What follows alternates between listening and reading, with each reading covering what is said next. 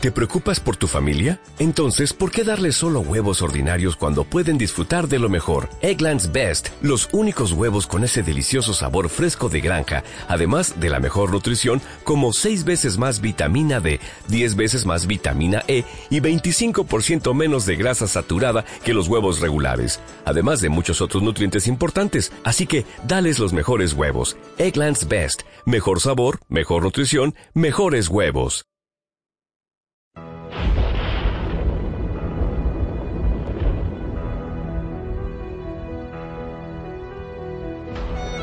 En aquel tiempo llegó Jesús a un pueblo de Samaria llamado Sicar, cerca del campo que dio Jacob a su hijo José. Ahí estaba el pozo de Jacob. Jesús, que venía cansado del camino, se sentó sin más en el brocal del pozo. Era cerca del mediodía. Entonces llegó una mujer de Samaria a sacar agua y Jesús le dijo, dame de beber. Sus discípulos habían ido al pueblo a comprar comida. La samaritana le contestó, ¿cómo es que tú, siendo judío, me pides de beber a mí, que soy samaritana? Porque los judíos no tratan con los samaritanos. Jesús le dijo, si conocieras el don de Dios y quién es el que te pide de beber, tú le pedirías a él y él te daría agua viva. La mujer le respondió, Señor, ni siquiera tienes con qué sacar agua y el pozo es profundo. ¿Cómo vas a darme agua viva. ¿Acaso eres tú más que nuestro padre Jacob, que nos dio este pozo del que bebieron él, sus hijos y sus ganados? Jesús le contestó, El que bebe de este agua vuelve a tener sed, pero el que beba del agua que yo le daré nunca más tendrá sed. El agua que yo le daré se convertirá dentro de él en un manantial capaz de dar la vida eterna. La mujer le dijo, Señor, dame de ese agua, que no vuelva nunca a tener sed ni tenga que venir hasta aquí a sacarla. Él le dijo, ve a llamar a tu marido y vuelve. La mujer le contestó, no tengo marido. Jesús le dijo, tienes razón en decir, no tengo marido. Has tenido cinco y el de ahora no es tu marido. En eso has dicho la verdad. La mujer le dijo, Señor, ya veo que eres profeta. Nuestros padres dieron culto en este monte y ustedes dicen que el sitio donde se debe dar culto está en Jerusalén. Jesús le dijo, créeme, mujer, que se acerca la hora en que ni en este monte ni en Jerusalén adorarán al Padre. Ustedes adoran lo que no conocen, nosotros adoramos lo que conocemos, porque la salvación viene de los judíos. Pero se acerca la hora y ya está aquí, en que los que quieran dar culto verdadero adorarán al Padre en espíritu y en verdad porque así es como el Padre quiere que le den culto. Dios es espíritu, y los que lo adoran deben hacerlo en espíritu y en verdad. La mujer le dijo, ya sé que va a venir el Mesías, es decir, Cristo. Cuando venga, Él nos dará razón de todo. Jesús le dijo, soy yo el que habla contigo. En esto llegaron los discípulos y se sorprendieron de que estuviera conversando con una mujer. Sin embargo, ninguno le dijo qué le preguntas o de qué hablas con ella. Entonces la mujer dejó su cántaro, se fue al pueblo y comenzó a decir a la gente, vengan a ver a un hombre que me ha dicho todo lo que he hecho. ¿No será este el Mesías? Salieron del pueblo y se pusieron en camino hacia donde él estaba. Palabra del Señor. Primero una palabra a propósito de San José, que hoy celebramos la fiesta, aunque coincide con este eh, tercer domingo de Cuaresma. Eh, San José es uno de esos santos que mm, en los últimos años han quedado casi completamente olvidados, excepto en algunas ciudades donde se le tiene un aprecio especial. Pienso, por ejemplo, en Valencia, en España, que la fiesta de San José en Valencia es algo muy especial. Pero eh, antes eran muchos los niños y las niñas que eran bautizados eh, con el nombre de José en su propio nombre y hoy en día ya cada vez menos. Era, es el patrono, el protector de la iglesia, es aquel al que rezamos pidiendo vocaciones y esto también se tiene cada vez menos en cuenta. Y sin embargo fue un personaje decisivo, importantísimo. Si no hubiera sido por él, eh, Jesús no habría podido nacer. Es decir, eh, otro mm, hubiera pedido la muerte de María porque tenía derecho en aquella cultura a la muerte de aquella mujer con la que estaba desposado, pero que no había tenido relaciones con ella y por tanto el niño que esperaba no era suyo. El castigo, eso era adulterio y el castigo era la muerte por lapidación, apedreada.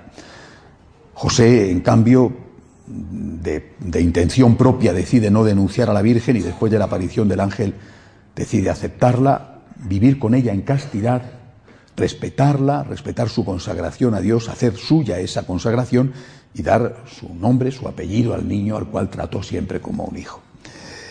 Eh, no solamente hizo eso, después interviene en la vida de Jesús de forma decisiva, por ejemplo, cuando tiene que huir a Egipto para evitar que le mate Herodes o cuando durante los primeros años de la vida de Jesús se convirtió en su protector, eh, trabajando para que la familia saliera adelante. Eh, por, eso yo creo que merece la pena y es justo que no olvidemos este gran personaje, que nos encomendemos a él, eh, yo creo que en, muchos momentos, pero creo que de una forma especial cuando la familia pasa necesidades económicas. Él supo lo que era eso. Él fue un emigrante, Tuvo que huir a Egipto para salvar a su familia. ¿Cuántos tienen que ir fuera de su país para salvar a su familia? A veces de una persecución política, otras veces simplemente porque en su país no hay un futuro económico y tienen que buscar un, sitio mejor.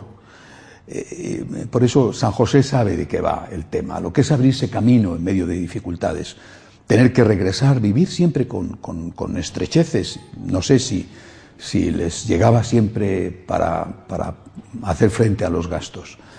Y, por eso creo que a Él podemos acudir, al menos aquellos que en algún momento decimos, Señor, ¿cómo me las voy a bañar para sacar adelante a mi familia? Porque, porque no sé si me llega o no me llega. Bueno, pues Él es un especialista en eso. Es también alguien a quien encomendarse, por ejemplo, según la tradición católica, cuando estamos ya próximo a la muerte, es el patrono de la buena muerte. Y sobre todo, para mí es alguien modelo de total disponibilidad a Dios. Lo mismo que María, una disponibilidad completa. No sabemos muy bien, porque hay dos tradiciones, una dice que era ya anciano cuando se casó con la Virgen y otra dice, la, tradición oriental, que era anciano, tenía hijos de su primer matrimonio, era viudo, se casó con la Virgen jovencita, entre otras cosas para que le ayudara a cuidar de sus hijos. Bueno, eh, otros dicen, la tradición nuestra, occidental, las dos son válidas. ¿eh? Otros dicen que no, que era un chico joven enamorado de la Virgen y que eh, hubiera hecho lo que hubiera hecho cualquier hombre casado con ella, ¿no? Pero aceptó cumplir la voluntad de Dios, es decir, aceptó vivir en castidad, aceptó estos cambios que Dios introduce en la vida nuestra de cada uno, cambios de todo tipo, una enfermedad, la muerte de un ser querido, un problema económico, aceptó sin entender. Después fue entendiendo, aceptó sin entender. Esa docilidad a la voluntad de Dios es un ejemplo, desde luego para mí lo es, porque muchas veces no entiendo los planes de Dios. Y en esos momentos me acuerdo de San José, me acuerdo de la Virgen María y digo, mira, yo no tengo por qué entender, yo soy un empleado y el jefe es el que manda. Eh, soy un soldado, el ejército tiene su disciplina y aquí el general es Dios nuestro Señor y no tiene que dar explicaciones a los soldados. Soy un soldado al cual tiene que decirle ve y voy, haz esto y lo hago. Esa docilidad es la de San José y es muy útil para nuestra vida personal porque muchas veces realmente no entendemos los planes de Dios y con mucha frecuencia los planes de Dios son siempre mejores que los nuestros. Es decir, siempre son mejores, con mucha frecuencia nos damos cuenta, pero después siempre son mejores y a veces tardamos en darnos cuenta. Cuando nos damos cuenta decimos, qué bien hice en fiarme de Dios. Cuando estemos en el cielo nos daremos cuenta de aquello de lo que ahora no nos damos cuenta. Bien, es una palabra sobre San José. No, no, podía dejar pasar este día sin presentar a este gran personaje de la Iglesia, el padre adoptivo de Jesús, al cual Jesús le debió no la vida física en el sentido de ser engendrado, pero sí la vida en el sentido de que cuidó de él. Eh, Después sobre este Evangelio, es el famoso Evangelio de la Samaritana, se lee en los terceros domingos de Cuaresma. Es muy interesante, muy largo y tiene muchas cosas, imposible abarcarlas todas en una humilía, porque una humilía no es una charla ni una meditación. Pero al menos quisiera fijarme en dos detalles. Primero, la señora, la samaritana.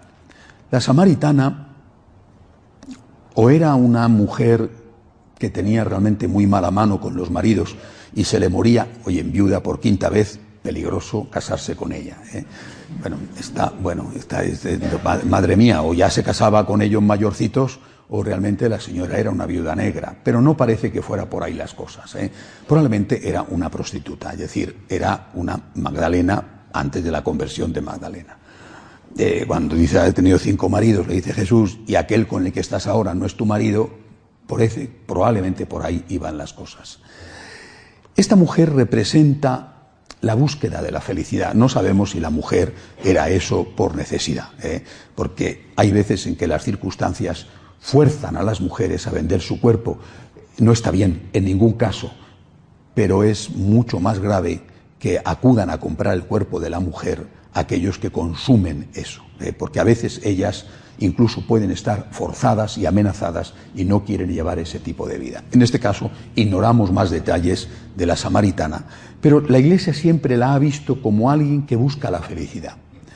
Y que esa búsqueda de la felicidad, como pasa mucho entre nosotros, la puede buscar a lo mejor en una eh, repetitiva sucesión de contactos de relaciones sexuales, matrimoniales, no matrimoniales, extramatrimoniales. Bueno, eh, eh, recuerdo hace unos meses salió un, estudio sociológico en, Estados Unidos hecho antes de que la cosa se pusiera tan, tan libertina como está ahora. Bueno, y la media la media, fíjense, de, contactos sexuales de los homosexuales, probablemente es parecido entre los heterosexuales, de contactos sexuales era más de mil la media eh, a lo largo de la vida. Eh.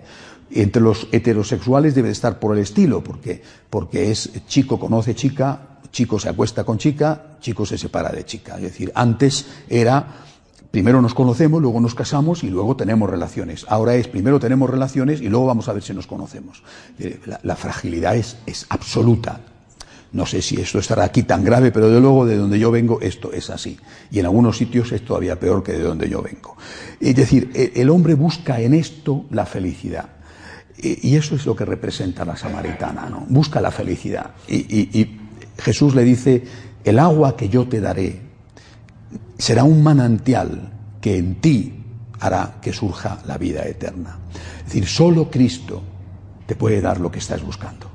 Pero eso tiene un precio y es lo que no queremos aceptar. lo queremos gratis total. ¿eh? Y el gratis total no existe nunca. ¿Eh? Incluso para que te toque la lotería has tenido que comprar el décimo o alguien lo ha comprado y lo ha pagado por ti. El gratis total no existe.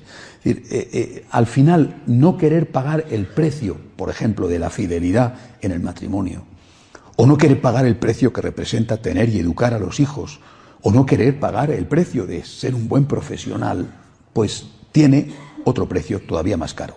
¿eh?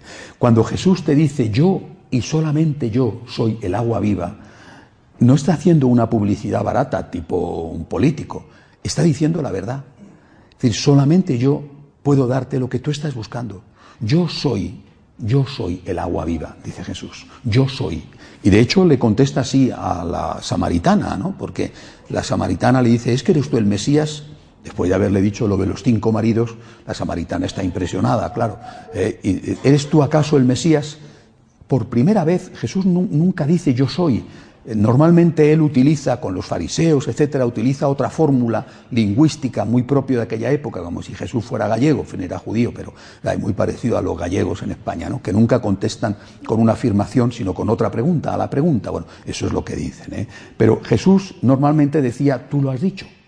¿eh? Tú lo has dicho, porque no quería meterse en más honduras ni en más líos. A esta mujer la contesta llanamente, sí, yo soy, yo sois yo soy el Mesías, es decir, yo soy tu Salvador.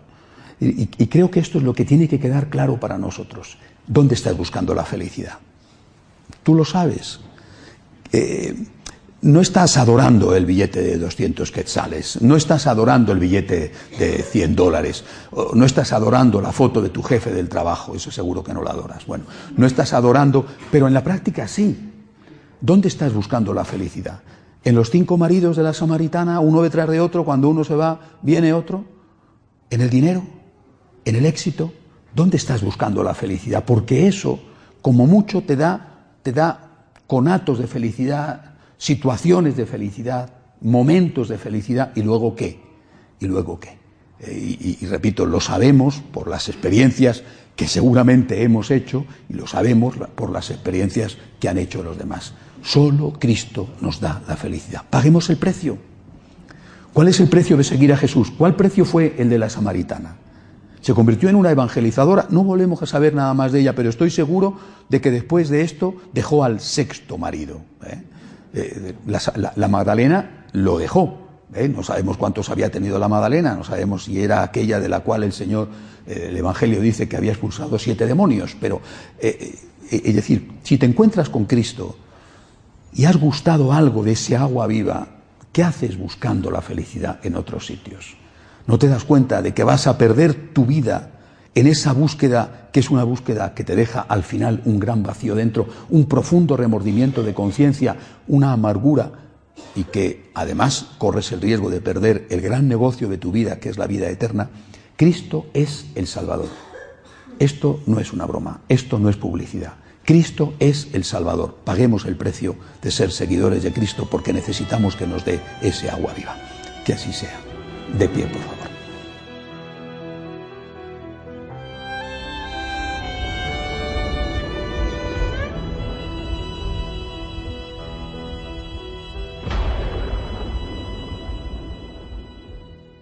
Dale más potencia a tu primavera con The Home Depot. Obtén una potencia similar a la de la gasolina para podar, recortar y soplar con el sistema OnePlus de 18 voltios de Ryobi desde solo 89 dólares. Potencia para podar un tercio de un acre con una carga. Potencia para recortar el césped que dura hasta dos horas. Y fuerza de soplado de 110 millas por hora. Todo con una batería intercambiable. Llévate el sistema inalámbrico OnePlus de 18 voltios de Ryobi. Solo en The Home Depot. Haces más. Logras más.